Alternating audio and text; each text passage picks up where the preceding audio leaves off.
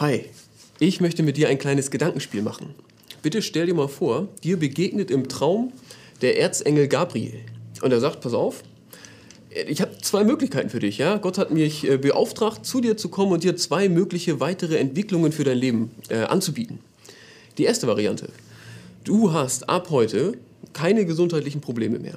Also Corona wird dich nicht treffen, auch sonst wird dich nichts treffen. Du wirst gesund sein, bis du 95 Jahre alt bist. Und nicht nur das, ja. Du wirst genug Geld haben und du wirst genug Zeit haben für alles, was dir wichtig ist. Das ist der erste Weg. Dieser erste Weg hat einen Haken. Diesen Weg, den musst du ganz alleine gehen.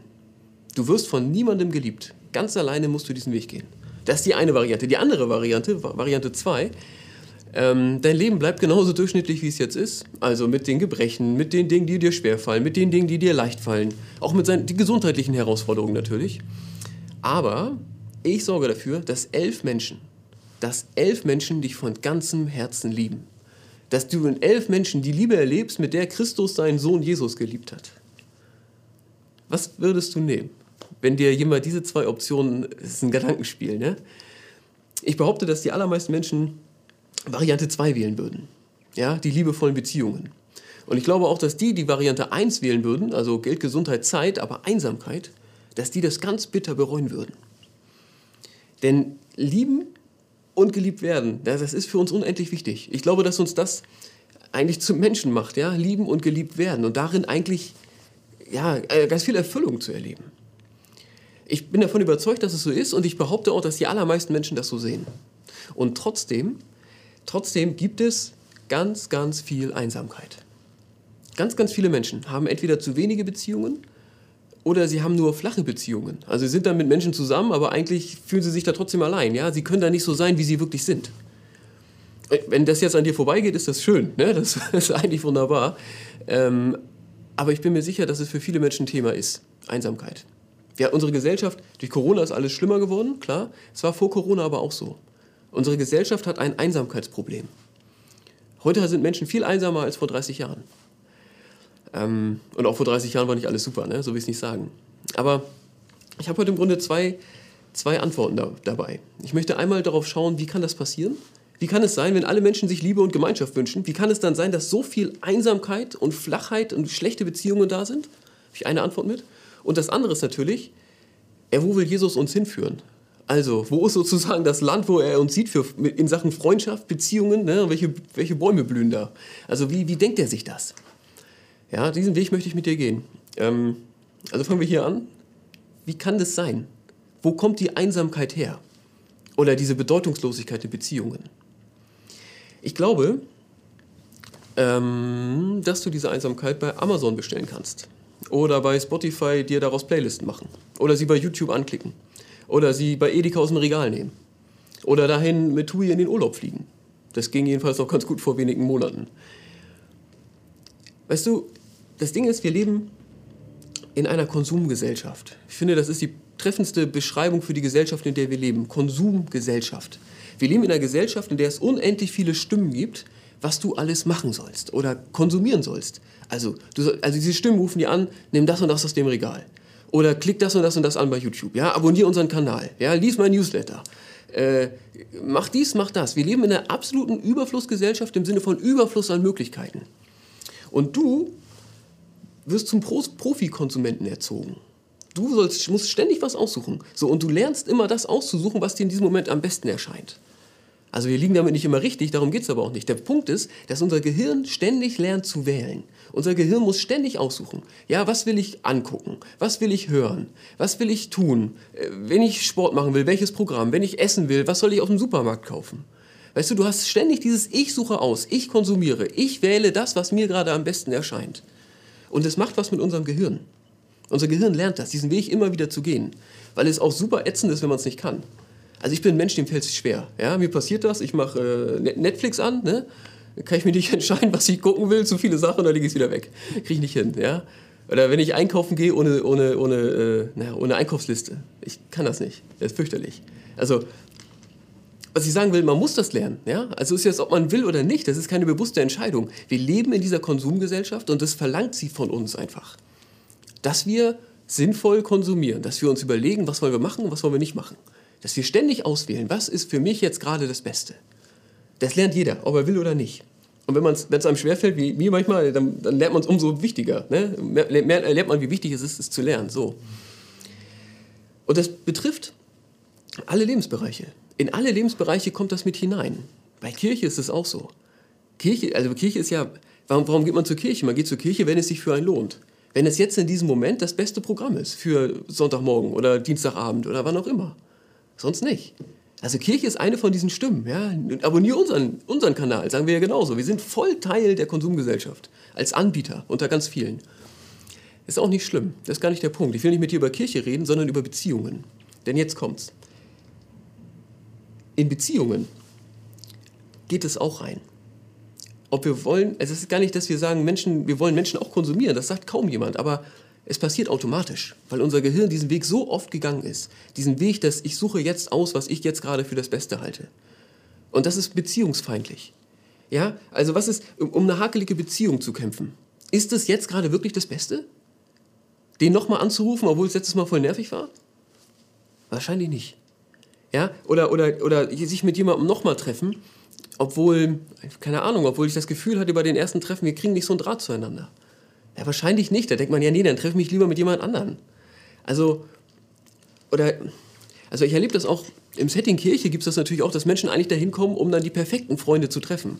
Also sie haben überall keine richtigen Freunde gefunden und denken sie in der Kirche, ja da, in der Gemeinde, das sind alle so liebevoll, da finde ich die perfekten Menschen, ja, die, mich, die mich geistlich herausfordern, die immer da sind, wenn ich da bin, die immer Zeit für mich haben, die, die mich mit Liebe überschütten und naja, du merkst, ne, das ist natürlich alles Quatsch. Also solche Leute gibt es nicht. Ja, und vielleicht gibt es welche, die sehen so aus von außen, wenn man sie kennenlernt, sind sie anders. Das ist alles Quatsch. Ich glaube, das ist meine, meine Behauptung, dass diese Konsumhaltung, die wir lernen in dieser Zeit, dass die mit Freundschaft nicht zusammenpasst. Ich behaupte, dass das eigentlich beziehungsfeindlich ist und dass das zu ganz viel Einsamkeit führt.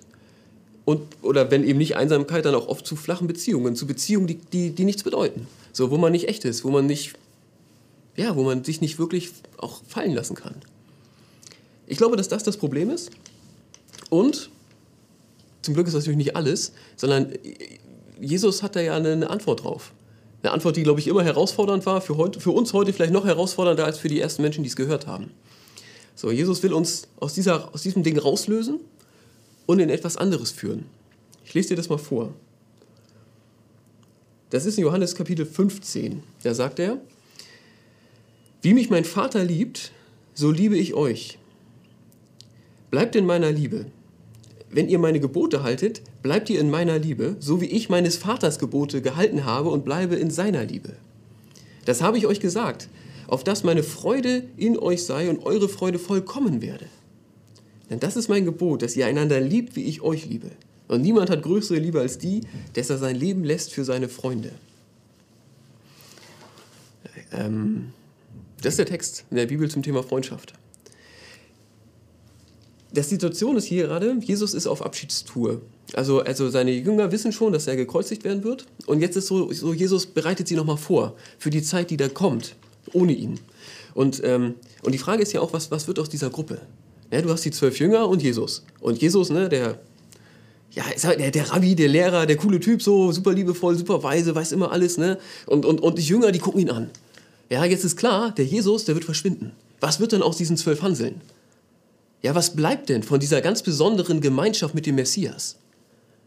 Und Jesus hat eine Antwort. Er sagt, es bleibt die Freundschaft. Das ist mein Gebot, dass ihr einander liebt, wie ich euch geliebt habe. Dass ihr einander liebt, wie ich euch geliebt habe. Bitte versucht das mal für dich selber zu füllen. Was heißt das, ja? Wenn die Liebe, mit der Jesus einen Menschen liebt, zu einem anderen fließt. Jesus liebt mich und diese Liebe geht zu einem Freund das ist mega, also das ist, das ist was ganz Besonderes, ja. Das ist dann irgendwie etwas Himmlisches auf dieser Welt. Das ist dann, dass mir sogar, dass mir eigentlich Jesus begegnet in der Beziehung zu dem anderen, zu dem Freund, zu der Freundin. Und naja, er sagt ja auch, niemand hat größere Liebe als der, der sein Leben lässt für seine Freunde. Für Jesus heißt das, dass er für die Leute stirbt. Da kommen wir gleich nochmal drauf. Ich glaube, für uns gibt es auch einen Hinweis in Sachen Freundschaft. Freundschaft heißt, ich verschenke. Mein Freund, meine Freundin kann von mir erstmal alles haben, alles. Ich verschenke mein Leben für meine Freunde. Das ist so, Du merkst ja, ich finde das schwer in Worte zu fassen, weil das so groß ist, so umfassend, so anders als das, was wir eigentlich leben.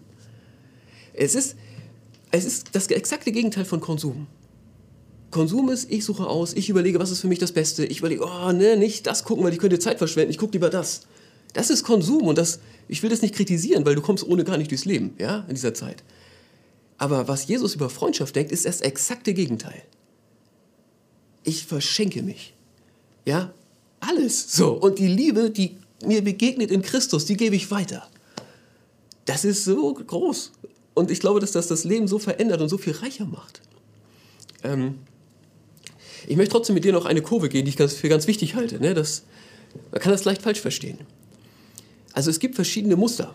Es gibt natürlich nicht nur das Muster beide geben, Freundschaft, es gibt auch das Muster einer gibt und einer nimmt. Das gibt es auch. Und das ist keine Freundschaft. Das ist Seelsorge.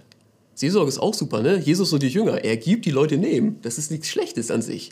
Ähm, ich habe auch Menschen, die, die, die rufe ich an, wenn ich ein Problem habe.